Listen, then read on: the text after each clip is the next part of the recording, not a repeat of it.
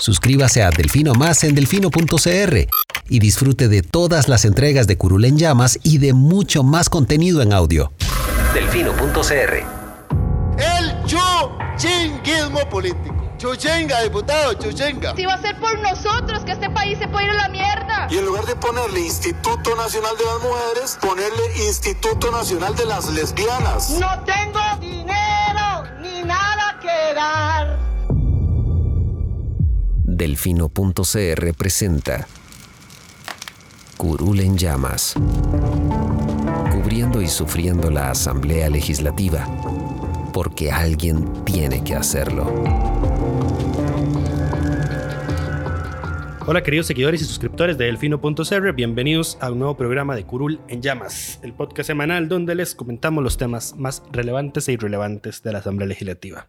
Les saluda Luis Madrigal desde el 3 de julio del 2020, como siempre en compañía de... May, espero que todas y todos estén bien. Espero, sí, que todos estén bien y un saludo de cumpleaños a nuestro querido productor Felipe Fischel, que aquí está en su día de celebración acompañándonos, pero bueno, así es la vida.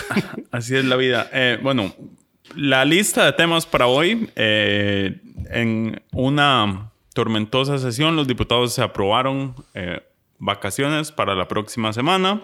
Vamos a hablar de la ley de feriados, que ya fue aprobada en segundo debate también, tras un complicado proceso. Eh, la y sobre la ley de agua y la ley de arrendamientos que se dictaminaron afirmativamente en comisión. Pero, demasiado estresante esta semana, debo decir. Eh, empecemos con eh, las vacaciones. ¿Qué fue lo que pasó? Esto fue el jueves, o sea, ayer. Eh, ¿Y qué fue lo que pasó, Lucho? Ok, empecemos por el principio, puse en la crónica. Había que conocer primero una moción de apelación que había presentado varios diputados porque don Eduardo Cruxen, en sus interpretaciones del reglamento, que ahora parece que son muy, muy constantes, dijo que no era posible darle vía rápida, vía dispensa de trámites a cuatro proyectos de ley vía una sola moción. Dijo, ustedes tienen que presentar una sola moción. Habría sido sencillo que los diputados presentaran una sola moción y en lugar de estar peleando con, con, don Eduardo. Sí, habría sido más sencillo, pero a los diputados les encanta pelear porque ellos creen que ya el país está seguro como estaba antes de la pandemia y que pueden darse el lujo de estar ahí 6, 8, 10 horas en el plenario hablando paja. Pero bueno, eh, había que conocer la moción de apelación, la perdieron eh, y entonces empezaron a conocer los, las mociones de dispensa de trámite ya una por una, se aprobaron. Y luego, después de eso, llegó una moción para que la Asamblea se declare en receso la próxima semana, del lunes 6 al viernes 10 de julio. ¿Por qué? Dice la justificación de la moción que ese día el Ministerio de Salud iba a anunciar mm, nuevas o más intensas restricciones para la zona circular, para la zona de la asamblea y la zona circundante. Un aumento de medidas. Que al final no fue mayor cosa no, les hubiera afectado directamente. Exactamente. O sea, dicen es que y, a raíz de ese aumento de medidas van a haber más limitaciones de circulación y eso pone en conflicto a los diputados y a la gente que venga a comparecer. Cosa que no es cierto porque los diputados y los funcionarios legislativos siempre han estado tienen exentos de la restricción, de la restricción, no les aplica. Exacto, empezamos a encontrar ahí fallas en la justificación de la moción. Incongruencias, incongruencias. Lo otro es que hay un pico de casos, cosa que es cierta, pero bueno, entonces estamos en la peor, en el peor momento de la crisis sanitaria en este país, ya con los sistemas de rastreo de contactos colapsados y el sistema hospitalario a punto de colapsar, y los diputados se van de vacaciones una semana. Don, lo que no mencionan en ningún momento es que supuestamente había casos positivos de COVID-19 en funcionarios de la Asamblea. Que era el gran detalle en realidad. Era el gran detalle. O sea, si la moción hubiese dicho eso desde un inicio, pues uno habría entendido perfectamente. Igual habría sido disputable porque una semana y no los 14 días si es que tuvieron contacto con los casos positivos, pero bueno, no fue el caso.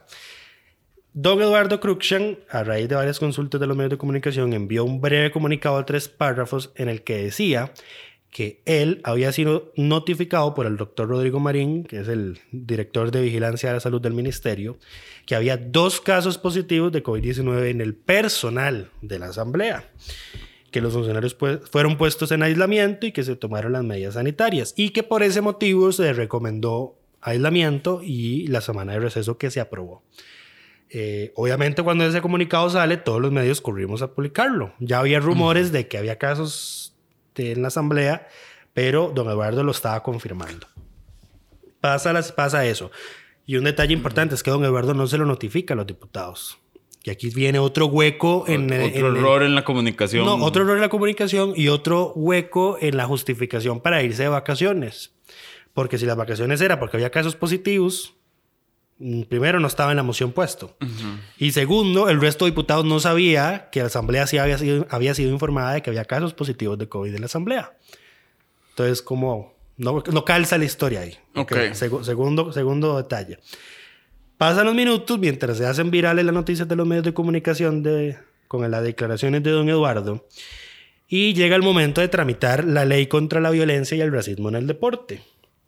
Don Pedro Muñoz, que fue el único que votó en contra en primer debate, dijo que iba a hablar 20 minutos por el fondo del proyecto en contra en su segundo debate. Para ese momento, la diputada Laura Guido del PAC ya se había dado cuenta de lo que se habían publicado los medios, entonces pidió la palabra por el orden para decirles, eh, creo que es hora de limitarnos en el uso de la palabra, especialmente si un día, el día tras anterior tuvimos una sesión de casi nueve horas, eso lo estoy diciendo yo, pero tuvieron una sesión de nueve horas. Eh, entonces creo que tenemos que ser un poquito más responsables porque si hay un caso confirmado, pues entonces somos contactos cercanos y tenemos que cuidarnos de no contagiarnos. Y eso pasa por limitar los tiempos. Ustedes pueden presentar Por estar menos tiempo Exacto, aquí sí. sentados. tienen, especialmente porque el plenario es un salón cerrado, no guardan el distanciamiento y eh, tiene mala ventilación. Entonces, eh, doña Laura dijo, "Mm, pongan sus intervenciones sobre el proyecto en el acta, que consignen en el acta, entreguen el documento y ya votamos. Pero bueno, esto no le gustó a doña Shirley Díaz de del PUSC, la, subjefa, la del PUSC, quien dijo que no eran casos confirmados, sino que eran casos sospechosos y que era una asesora de su partido que eh, apenas le habían tomado la, la prueba y que no se la habían procesado aún, entonces que no estaba confirmada. Eh, luego entró doña Marinés Solís ya con un tono más elevado y le dijo a doña Laura que era una irresponsable por estar exponiendo ese tipo de cosas en el plenario sin que fueran ciertas. Eh, entonces, doña Laura luego pidió el uso de la palabra y dijo, eh, "Di, yo estoy citando lo que están publicando los medios de comunicación, pues que entonces había, tener, había que tener responsabilidad y cuidado eh, con todos los funcionarios. Luego entró don Erwin y nuevamente dijo que le preocupaba que se le diera credibilidad a noticias falsas y que no era cierto, que era una que se estaba exponiendo a una mujer que trabajaba en la fracción, etcétera, etcétera. Para hacer el cuento corto, doña Shirley Díaz nuevamente pidió el uso de la palabra y le dijo, don Eduardo, me acaba de llegar este comunicado que usted le mandó a los medios de comunicación que dice que son casos confirmados. Yo quisiera saber si eso es así. Y don Eduardo simplemente se limitó a responderle, así es, diputada. Eso fue lo que él entendió. O sea, y aquí es donde estuvo el, el- el origen del error. A él le dijeron, ¿eh? lo cual nos enteramos después por la aclaración que se hace, pero le dijeron que los funcionarios de la asamblea tuvieron contacto con pacientes confirmados, Que lo que los hace casos sospechosos. lo que los hace casos sospechosos. Eh, no le dijeron que eran casos confirmados. Ahora, por el tipo de vínculo con los casos confirmados, hay una alta probabilidad de, por eso son casos sospechosos, porque son gente de, del- de lo- la de su burbuja. Correcto. Entonces, eh, hubo, hubo problemas de comunicación. Sí. eh, cuando don Eduardo le dijo, sí, diputada, así es, a los minutos llegó el comunicado del Ministerio de Salud diciendo, nosotros no le hemos dicho a don Eduardo que le confirmamos casos en personal. Le dijimos que hay un Que hay casos que hay personal de la asamblea que es contacto de casos confirmados. Exacto, ese es fue el detalle. diferente. Ese fue el detalle. Exactamente. Ya luego don Eduardo mandó una rectificación y también la hizo en el plenario, pero bueno. Eh, el tema, lo único que sí fue cierto de todas las cosas que no fueron ciertas es que los diputados aprobaron una semana de vacaciones. El punto es que nos dieron libre la próxima semana. No sé si en, en circunstancias normales se los agradecería personalmente, pero nuevamente estamos en la peor en el peor momento de la crisis sanitaria y esta gente se va a vacaciones.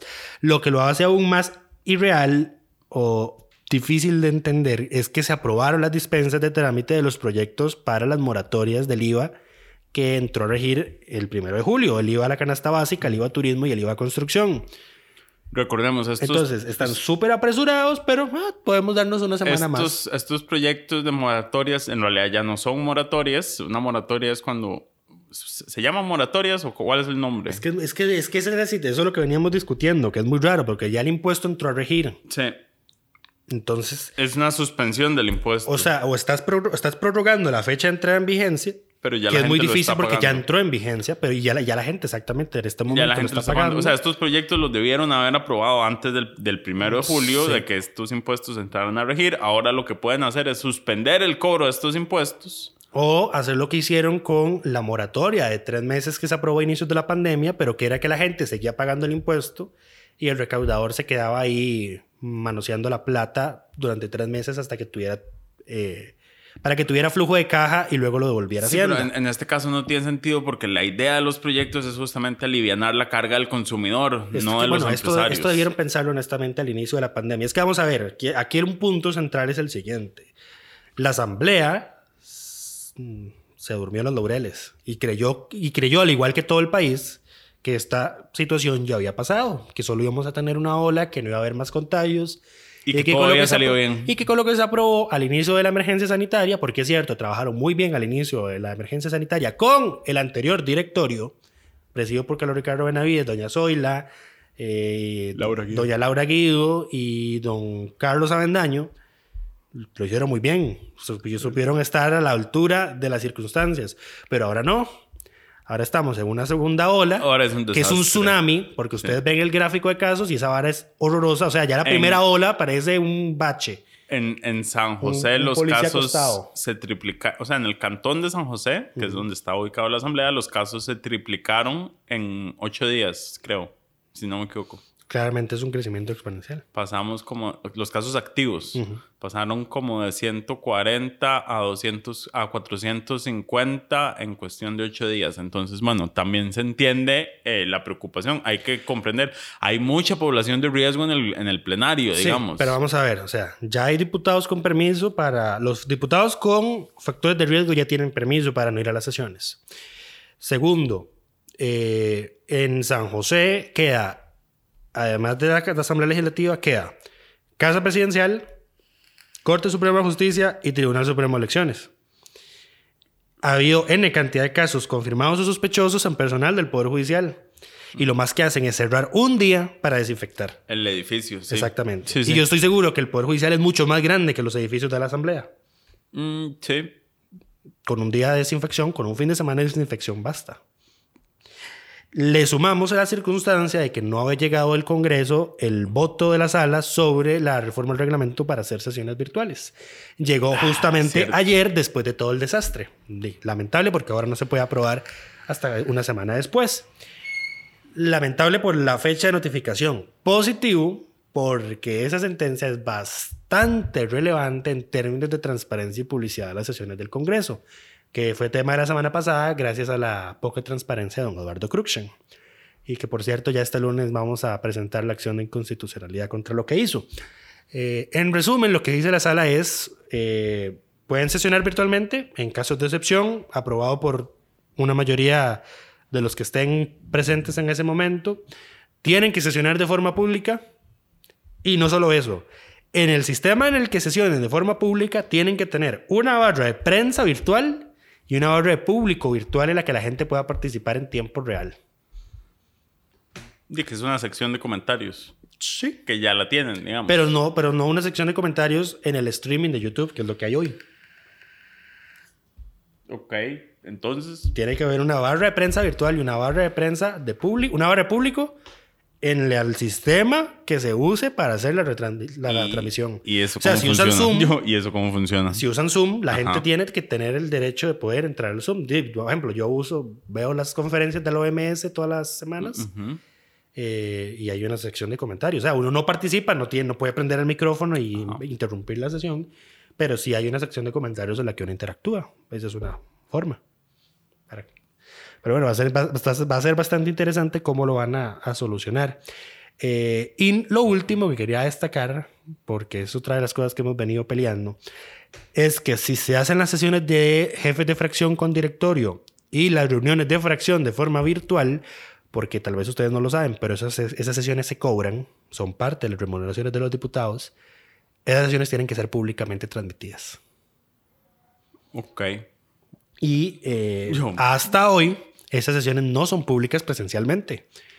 O sea, a la prensa no nos dejan, la- la- a la prensa no nos dejan entrar a las reuniones de jefes de fracción con el directorio. Eso sí es muy importante. Y los diputados cobran por esas sesiones, porque son sesiones Son que están estipuladas sí. reglamentariamente. Ya uno no pide entrar a las sesiones de, de fracción porque uno, o sea, sería muy raro, digamos. Ahí, digamos que esa podría ser una excepción válida, pero la sala dijo no. No, reuniones de jefes de fracción con directorio y reuniones de fracción, o sea, de diputados de fracción, las transmiten públicamente también. Eso es muy interesante, digamos. Sí. Lo- que- ojalá lo Lástima que, bueno, nuevamente, lástima la fecha de notificación. Sí, porque ahora hay que esperarse hasta cuándo. ¿Cuándo regresan? Una semana. La, el viernes 10 de julio es el último día de receso. Sábado 11, domingo 12, lunes 13. Lunes 13 de julio regresan. Lunes 13. Ok. Y ya ese día pueden votar la reforma del reglamento. Y dos semanas después tenemos un feriado porque el 25 de julio se pasa. Y, así está. Bueno, ese fue el tema y entremos de una vez a feriados porque... Eh, Suscríbase a Delfino Más en delfino.cr y disfrute de todas las entregas de Curul en Llamas y de mucho más contenido en audio. Delfino.cr Sí, eh, bueno, como les habíamos mencionado la semana pasada, hay un proyecto presentado por eh, Roberto, el diputado Roberto Thompson, eh, que había sido aprobado en primer debate, que trasladaba todos los feriados al lunes posterior. O algunos al inferior. O sí. al, o al in- o al- sí, o al lunes anterior, dependiendo de la En resumen, fecha. los feriados que caían entre semana o que caían domingo se pasaban a disfrutar eh, lunes para hacer un fin de semana largo y promover el turismo local, dado que las fronteras siguen cerradas. Exacto. Pero el proyecto fue votado de forma unánime en primer debate. El lunes de esta semana estaba para ser votado en segundo debate y se armó la controversia. Pasó lo que ya presentías que iba a pasar. Yo, esto se veía venir. Se, se veía venir Yo que no te creí, honestamente. había una intención de que este proyecto no pasara. Eh, Y ya Canatura estaba al tanto de eso. Canatura había mandado un par de comunicados pidiendo eh, que se aprobara como estaba para apoyar al, al sector turismo. Y entonces en ese momento no había pasado nada de esto. Y yo, ¿pero por qué piden? O sea, están insinuando que no se aprobara como se aprobó en primer debate o que hay una intención de cambiarlo. Nada de lo que iba a pasar se sabía en ese momento, pero Seba lo sospechaba. Yo no, yo no le di mucho crédito, pero bueno, pasó lo que pasó. Sí, ¿qué fue lo que pasó? Bueno, que los empresarios claramente se quejaron con sus, hicieron su lobby eh, con sus representantes en la asamblea, entiéndase Carlos Ricardo, y eh, le dijeron, no, pero es que si pasan esta ley los domingos, que nosotros no, no, muchos funcionarios no trabajan, vamos a tener que eh, darlo feriado el lunes, y esto tiene un costo para nosotros porque el lunes sí es un día contemplado en producción. Aquí una, una anotación importante. Y es que los, estos, este pronunciamiento en contra y el otro, que fue de la Caja Costarricense de Seguro Social, entraron después de que el proyecto se aprobó en primer debate. O sea, en buena, en buena práctica legislativa entraron tarde. ¿Y por qué entraron tarde? Porque vieras que estaba escuchando un día de estos Monumental y don Randall Rivera le, le comentaba en uno de los noticieros que ellos le preguntaron a la UCAEP qué opinaban de ese proyecto porque ya ellos en Monumental tenían la ley de percepción de que iba a causar un efecto negativo en el resto del sector privado y que en UCAEP le dijeron no, va- no nos vamos a referir a ese proyecto. Pero entonces no te referís en el momento en el que podías hacer la advertencia y arreglarlo y que se arreglara de una vez y haces la advertencia después de que se aprueba en primer debate. O sea, no sé si estabas confiado en que los diputados son lo suficientemente inteligentes para hacer deducciones de que vas a perder más de 100 mil millones de colones durante todos esos feriados. O es que de verdad tenías una intención de arruinar la vara a último momento. Eso no queda claro. Lo que sí pasó es que entonces el lunes se retrotajo el... No, ¿Cómo no? no, se presentó la moción para retrotraerlo a primer Eso. debate. Y es que, y aquí pues, ya ahorita se va a entender por qué le voy a dar el título de diputado de la semana a Carlos Ricardo. La retrotracción, o sea, que es devolver al trámite previo a la votación del primer debate un proyecto que ya se aprobó en primer debate, Ajá. es para hacerle correcciones por el fondo. Votarlo en primer debate por segunda vez y luego votarlo en segundo debate. Esa moción requiere 38 votos para aprobarse, 20 38 votos afirmativos. Y no los obtuvo ese lunes. Eh, no los obtuvo, pero porque quedaron a solo 7. Fue 31 a favor y 14 en contra. Pero veamos el resultado de otra forma. ¿Qué nos da a entender ese resultado? Que hay 31 diputados que no estaban dispuestos a aprobar la reacción. O que estaban dispuestos a trazar el, el proyecto. Eh, sí, bueno, yo prefiero verlo de, por el lado de que no estaban dispuestos a aprobarlo como estaba en ese momento. O sea que si lo votaban en segundo debate ese día, se iba a rechazar. Lo que yo creo que nadie quiere. Pero bueno, eh, el tema paró ahí. Se Continuó el martes. continuó el martes y tengo entendido que don Luis Fernando Ch- Chacón, el jefe de fracción de Liberación, agarró, bueno, porque es que no lo mencionamos, pero el lunes hubo una fuerte discusión entre don Roberto Thompson y don Carlos Ricardo, porque Carlos Ricardo dijo, este proyecto hay que arreglarlo porque tiene este y este efecto perjudicial y la Comisión de Económicos no hizo su trabajo y no vio eso, no pidió la información y obviamente eso le cayó en las bolas a Roberto Thompson A toda la y a comisión. Daniel Ulate y a toda la comisión, aunque ellos fueron los dos que Este se... fue un pleito de liberación. Fue un proyecto así. Otra, Esto- esto fue un pleito de otra, liberación. otra de las, otro de los escenarios que reflejan la fractura enorme que tiene liberación. Pero bueno, pasó, se dio la discusión, que no era de recibo la acusación a la comisión, que ellos hayan hecho un trabajo profesional, etc. Llega el martes y don Carlos Ricardo lo intenta de nuevo. Pero ahora utiliza una movida distinta. Usa una herramienta distinta y es que manda devolver el proyecto a la comisión que lo dictamina, o sea, que lo manda a la comisión de económicos. ¿Y cuál es la diferencia con la retrotracción? Que esa moción requiere mayoría simple, mitad más uno de los presentes, no mayoría calificada, 38 votos. Claramente, si había más de una mayoría, Tenía mayoría, pero no tenía mayoría calificada. correcto. Entonces, esa mayoría se impone y manda el proyecto a la comisión.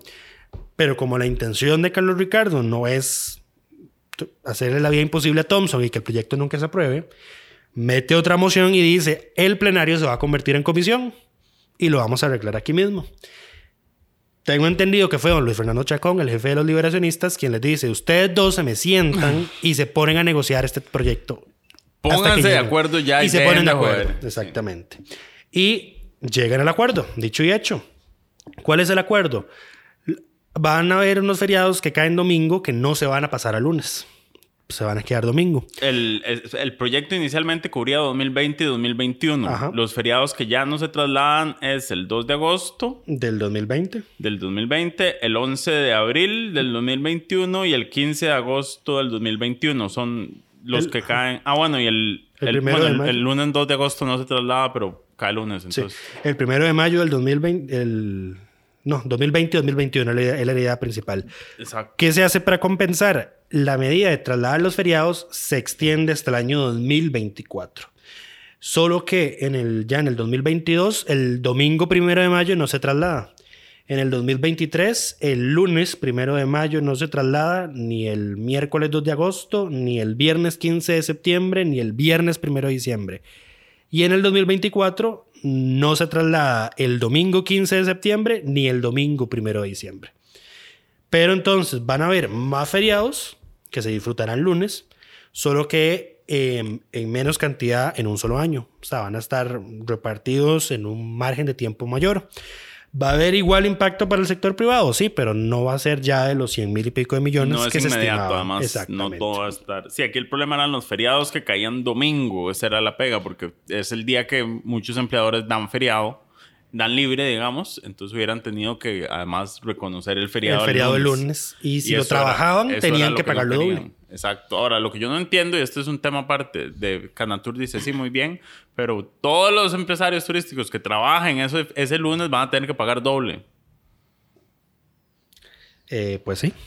Eh, y eso es algo que yo decía como, "Ah", pero bueno, eh, Sí. ellos, la, la Cámara de Turismo se pronunció a favor del, del proyecto desde antes de que todo esto sucediera y pidiendo que esto pasara rápido. Ahora hay que entender también que ellos están en, en una situación de urgencia y cualquier cosa que les beneficie, yo creo que lo, lo están viendo. Ese sin- era el argumento de Roberto Thompson para ponerse al cambio. Que alguien me diga cuál otro sector está en cero ingresos en este momento. Es que sí, ese era el tema, la solidaridad, porque entonces los empresarios decían, nos vamos a ver afectados, El- pero era como, pero el lunes- su afectación nunca va a ser la que El, el lunes era muy ellos". penoso. O sea, yo el lunes estaba decepcionado porque yo decía, madre, o sea, es que con esta, con esta miopía que tenemos, este país nunca se va a reponer de esta crisis. O sea, ya estábamos en una crisis y veníamos saliendo a pasitos de tortuga. Cae la pandemia, la economía se desplomó 5% en abril, si no me recuerdo el reporte que salió hoy a la madrugada del Banco Central. Y el sector que ha tenido impacto, pero no ha tenido cero ingresos, pues se opone a ayudarle al sector que tiene cero ingresos. Pero bueno, las cosas no son blanco y negro y se llegó a un gris y parece que fue un gris satisfactorio para todos. Un- de lo suficiente como para que Lucho impusiera esta semana a Carlos Ricardo como diputado de la semana en contra del voto de la redacción. Es que esta semana fue un desastre. O sea, yo, o sea, no solo a don Roberto no, porque estaba cerrado en que el proyecto no se cambiara. Y a don Eduardo jamás por todo el despelote que hizo con los feriados. Y a ningún otro diputado porque aprobaron los, la- irse de vacaciones. O sea, podría ser Paola Valladares, de Liberación, que fue la única que votó en contra de las vacaciones. Eh, pero se dejó decir en multimedios que la que sostiene la economía de este país es el sector público, los empleados del sector público, y por eso que no había que, no había que ponerlos a cobrar el, el impuesto sobre la renta al salario escolar. Se hizo viral ese video y todo el mundo la regaló. Todo el mundo le dijo cosas no muy gratas. No, no tenés que tratar de justificarte, Lucho. Todos sabemos que sos un Carlos Ricardo Lover. Yo, yo ya- sabemos. yo había dicho que Carlos Ricardo se merecía ser reelecto. Todos Porque todo No- este no desastre. No, es que todo este caos, todo ese desastre ocurre por una falta de liderazgo. Eso es cierto. Y, y- y cuando no hay liderazgo, como dice Doña Zoila, los gatos se salen del canasto. Y eso es lo que ha estado pasando. Se te va a enojar Carmen Chan si seguís usando esa frase. Gata fiera. Pero, continuando con los temas, eh, hubo dos proyectos, hubo, hubo más de dos proyectos, pero hay dos proyectos importantes que vieron luz verde en comisión, fueron dictaminados afirmativamente. El primero en la Comisión Especial de Ambiente y es la Ley para la Gestión Integrada o es integral. La nueva, la nueva ley de aguas. La nueva Ley de Aguas. Y se llama integrada así. Ley General Integrada. Pues es que esta gente son terribles, es que ni los nombres. No, no, ahorita te voy a contar otra anécdota con los proyectos. Estoy decepcionado. Pero bueno, continuando. Eh, ¿Qué cambios incluye este proyecto, Lucho? Tras 20 años de negociaciones, porque este proyecto ya trabajándose 20 años y hasta un intento de iniciativa popular hubo y fue un fracaso, eh, en síntesis lo que hace es subir, lo más relevante que hace es subir las penas por contaminación de aguas, que en este momento son ridículas. Si ustedes leyeron la crónica se habrán dado cuenta de que las multas actualmente son de 180 y 720 colones por contaminar cuerpos de agua.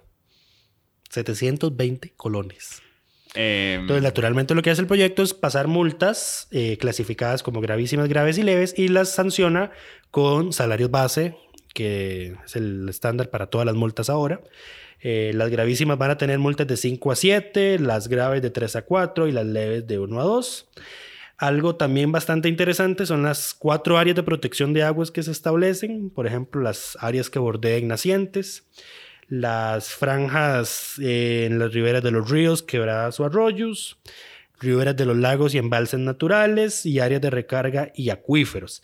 Pero también otra cosa bastante relevante es que cuando haya estrés hídrico, le hace sequía, el gobierno va a poder, el MINA específicamente, va a poder hacer una declaratoria de déficit de agua y eso va a permitir, va a obligar más bien a hacer un reordenamiento de las prioridades de abastecimiento de agua. ¿Qué quiere decir esto? Eh, que mientras la gente, mientras nosotros en los barrios del sur nos estamos muriendo con 48 horas consecutivas sin agua durante el verano, durante la época seca, eh, campos de golf tienen agua regando sus campos. Pues bueno, eso ya no debería ser así porque se establece como primera prioridad el consumo humano, la segunda es la seguridad alimentaria, la tercera es el caudal ambiental, la cuarta otros servicios públicos esenciales y la quinta el abrevadero para animales. O sea, en épocas de sequía, el que la población en general pueda satisfacer sus necesidades de consumo de agua va a pasar a ser la prioridad. Y eso creo que son los temas más importantes de esta ley de agua. como les decía, 20 años tramitándose. Esta ley, la ley vigente, tiene 78 años. Es antes que la República. Es antes de la Segunda República, antes de nuestra constitución actual, y la promulgó lo que en ese momento era el Congreso Constitucional de la República. Así se llamaba la Asamblea en ese momento. Bueno. Para que nos hagamos eh, cuenta. Para que nos hagamos cuenta. No, ahora, no, no es la ley más vieja, ni siquiera. Ah, no, no, nosotros. yo- No, es un ya habíamos hecho nosotros un reportaje especial de las leyes más ridículas Pero que no todavía viejas, están Que vigentes. todavía están vigentes. Son varios. So, y ahí basta, ahí un- son, son horribles. O sea. Pero-. Otra ley que es un desastre y a la que hay que reformar es la ley reguladora de los símbolos nacionales. Es ¿Por viejísima. Porque todavía hace alusión al uso de los símbolos nacionales en el ejército. Ah, eso. Date cuenta. Pero bueno. Texto, eh, el otro proyecto relevante. El otro proyecto relevante se conoció en la Comisión de Asuntos Jurídicos. Este es un texto que viene arrastrando la Asamblea, digamos, desde que inició esta pandemia y es, eh, es una ley especial para que, ¿cómo se llama esto? Para que los arrendatarios y arrendantes, o sea, el que alquila y quien le alquila, Una ley para darle alivio a la gente que alquila. Exacto, básicamente, pero eh, los cambios que sufrió el proyecto son significativos. Antes obligaba a la negociación si el, arren- si, si el arrendatario no quería, digamos, estaba forzado a negociar, si no se llegaba una- a un buen acuerdo de las partes. Ahora es opcional y lo que define son parámetros mínimos de esa negociación si la persona acepta. Lo cual ya por sí es como e- extraño, porque entonces el, el arrendatario puede sentarse eh, en la galleta, digamos, por así decirlo, y no querer negociar y ya no tiene nada que lo obligue. Sin embargo, se incluye otros cambios, eh, que por, e- como por ejemplo que las... eh, ¿Cómo se llama? Cuando se saca alguien. Eh, desalojo, desahucio. Se suspenden los desahucios. Los desahucios quedan suspendidos por cuánto tiempo? Eh, ay, mira, eso sí no me acuerdo. Creo que quedaban suspendidos por este año o por lo que dure la emergencia. Lo que sí se suspende por este año y sí recuerdo es que no se pueden hacer aumentos en el, en el monto del, alqu- del alquiler. Esas son las dos cosas que van a ser, digamos que acatamiento obligatorio. No desahucios y no aumentos en el precio del alquiler. Que igual el aumento del precio de alquiler ya estaba amarrado a la tasa de inflación y, Eh, y sí, la con un- inflación sigue con un tope del sigue- 10%. Sigue siendo. No, un tope del 10% si la inflación supera el 10%. Sí, eso es un tope al... Sí. Pero digamos, en este momento que está en 1.5, em, Sí, pero bueno, es que va- vamos de nuevo a qué tan significativo es un 1.5 en un monto de alquiler que no suelen ser baratos. Y también la discusión de cuánto representa ese 1% del IVA en la canasta básica para la gente que en este momento no tiene trabajo. Perspectivas. Perspectivas, eso es cierto. Em, pero bueno, yo creo que con eso estamos por esta semana. ¿Queda algún otro tema breve pendiente? En la penosa participación de don Pedro Muñoz en la comisión de la UPAD cuando le dijo a la directora de la Agencia de Protección de Datos que se hacía la loca para no responderle sus preguntas. Y si a eso lo sumamos con que es el único diputado que votó en contra de la ley contra la violencia y el racismo en el deporte y que considera que ese proyecto de ley es una herramienta del PAC comunismo para callar a los costarricenses, eh, se lleva el título al impresentable de la semana.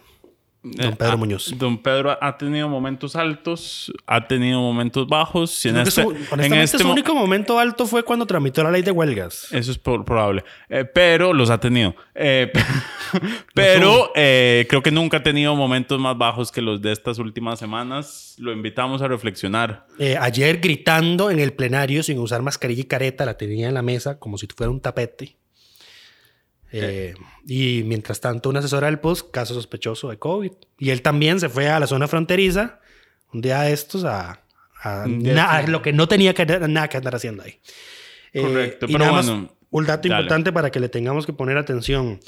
La comisión especial que investiga las finanzas de la caja ya está funcionando y eh, el panorama que pintan es muy negativo. Se estima que de abril a diciembre van a tener un impacto de 639.772 millones de colones por disminución de ingresos y aumento de gastos y que la deuda del Estado con la caja ya asciende a un billón 882.579 millones de colones Bueno, hay que darle algo seguimiento a esa positivo, comisión. algo positivo de lo que salió de esa comisión es que el gerente, el funcionario, sí, el gerente, el gerente financiero de la caja le dijo a los diputados es, estas son las leyes que esta Asamblea Legislativa aprobó sin fuente de financiamiento y que siguen engrosándose deuda, porque el último pago relevante que se le hizo la deuda fue en el 2011.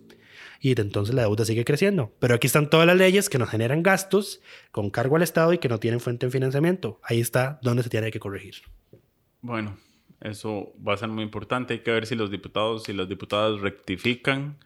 Lo dudo mucho. Eh, en otros temas, el ministro de Hacienda anunció que la próxima semana iba a presentar el proyecto. De nuevo, no hay sesiones. ¿El proyecto de? El proyecto de presupuesto extraordinario que incluiría un recorte de 300 mil millones, alrededor 1% del PIB. Alrededor de un 1% del PIB. Eh, hay que ver de dónde se lo sacaron y qué recortaron porque eh, el, se dice fácil el monto, pero en, el ejercicio presupuestario no es tan sencillo, entonces todos Yo estamos espero que sea un recorte neto, porque si es un recorte bruto y el mismo presupuesto está aumentando otras partidas, es, o sea, es que en el presupuesto anterior, en el que se rechazó, se decía, ay, es un recorte de gastos de 60 mil millones. Pero en realidad era un recorte de 12 mil millones. Correcto. Pero bueno, eh, quedamos a la expectativa. Recordemos que. es que ya lo eh, veo. Es que si lo hacen de esa forma, se les va a hacer otro despelote. El tema es que mientras, mientras tanto seguimos sin. Eh, pues bueno, seguimos nosotros no, pero las personas siguen sin tener los fondos para el bono proteger, que siguen estando guardados. Han pasado ya dos semanas desde que... Yo espero que esa plata esté ganando intereses, por lo menos. Lo dudo mucho.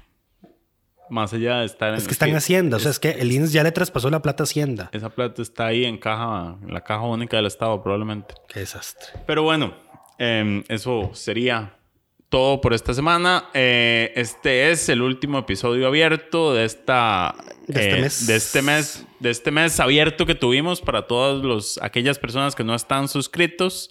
Los invitamos a adquirir su suscripción de más para que puedan seguir escuchando el programa. Compartiendo con nosotros la tortura que es la asamblea. Compartiendo con nosotros este sufrimiento y nos escuchamos en dos semanas. Si don Daniel Salas lo permite.